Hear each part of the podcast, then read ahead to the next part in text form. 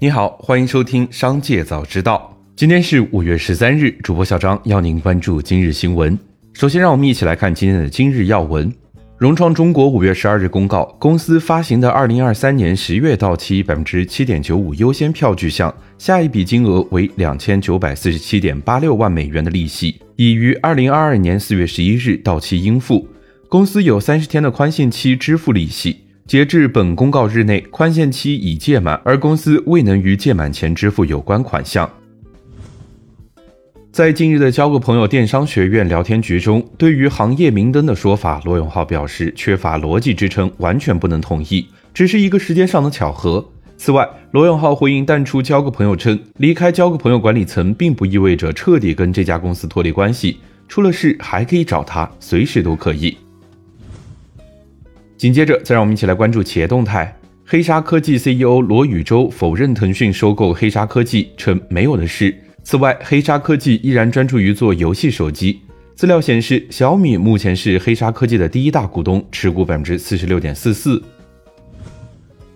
部分泡泡玛特盲盒因暗黑设计风格遭到不少家长及网友质疑，这些设计适合青少年吗？究竟是潮流还是不良文化？泡泡玛特客服回应表示，产品没有年龄限制，如果有这方面的担心，可以购买其他系列。近日，迪士尼首席执行官鲍勃查佩克回应财报疑云表示，他相信迪士尼电影在没有中国的情况下也能过得很好。他指出，正在上映的《奇异博士二：疯狂的多元宇宙》在没有中国的情况下，仅耗时一周就突破五亿美元全球票房，表示这恰好说明有无中国业务对公司影响不大。五月十二日，海康威视在互动平台表示，对于之前已经承受的制裁，公司已经完成了相关业务的调整。提及美国政府可能实施的制裁有待核实。目前国内外业务都在正常的开展之中，公司将全力以赴保持业务的开拓和推进。五月十二日，国美控股集团与华为技术有限公司签署战略合作协议，双方将围绕国美加生态战略共建全零售生态共享平台。同时，借助华为在智能交互、智能连接、智能中枢等方面的领先科技，就国美新型智慧门店的数字化运营管理、全渠道数字化营销、全系列智能终端物联等重点领域展开深度合作。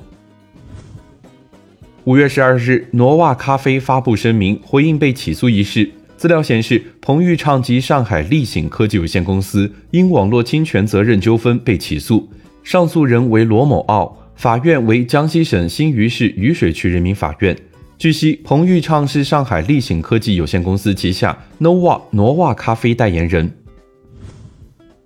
五月十二日，厦门同安润兴新能源有限公司成立，法定代表人为童哲渊，注册资本两千万人民币，经营范围包括新兴能源技术研发、节能管理服务、电动汽车充电基础设施运营等。股权穿透图显示，该公司由时代永福科技有限公司全资持股，后者则由宁德时代新能源科技股份有限公司、福州永福电力设计股份有限公司共同持股。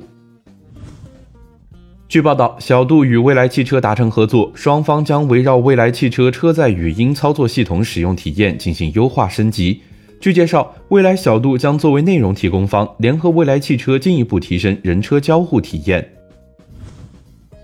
随着苹果股价大幅下跌，其市值一夜蒸发一千二百九十六亿美元，约合八千七百亿元人民币，总市值降至二点三七一万亿美元，将全球市值第一的头衔让给了沙特阿美。沙特阿美最新市值为九点一万亿里亚尔，折算美元为二点四二四万亿。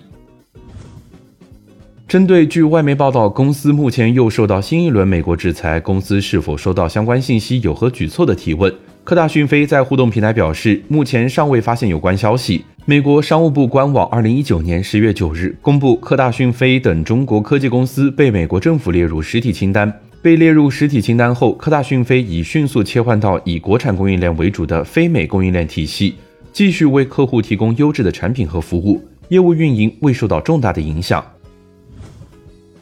最后，再让我们一起来关注产业消息。中央财办分管日常工作的副主任韩文秀表示，二零二一年中国国内生产总值达到了一百一十四万亿元人民币，占全球经济的比重由二零一二年的百分之十一点四上升到百分之十八以上。中国作为世界第二经济体的地位得到了巩固和提升，人均国内生产总值达到了一点二五万美元，接近了高收入国家门槛。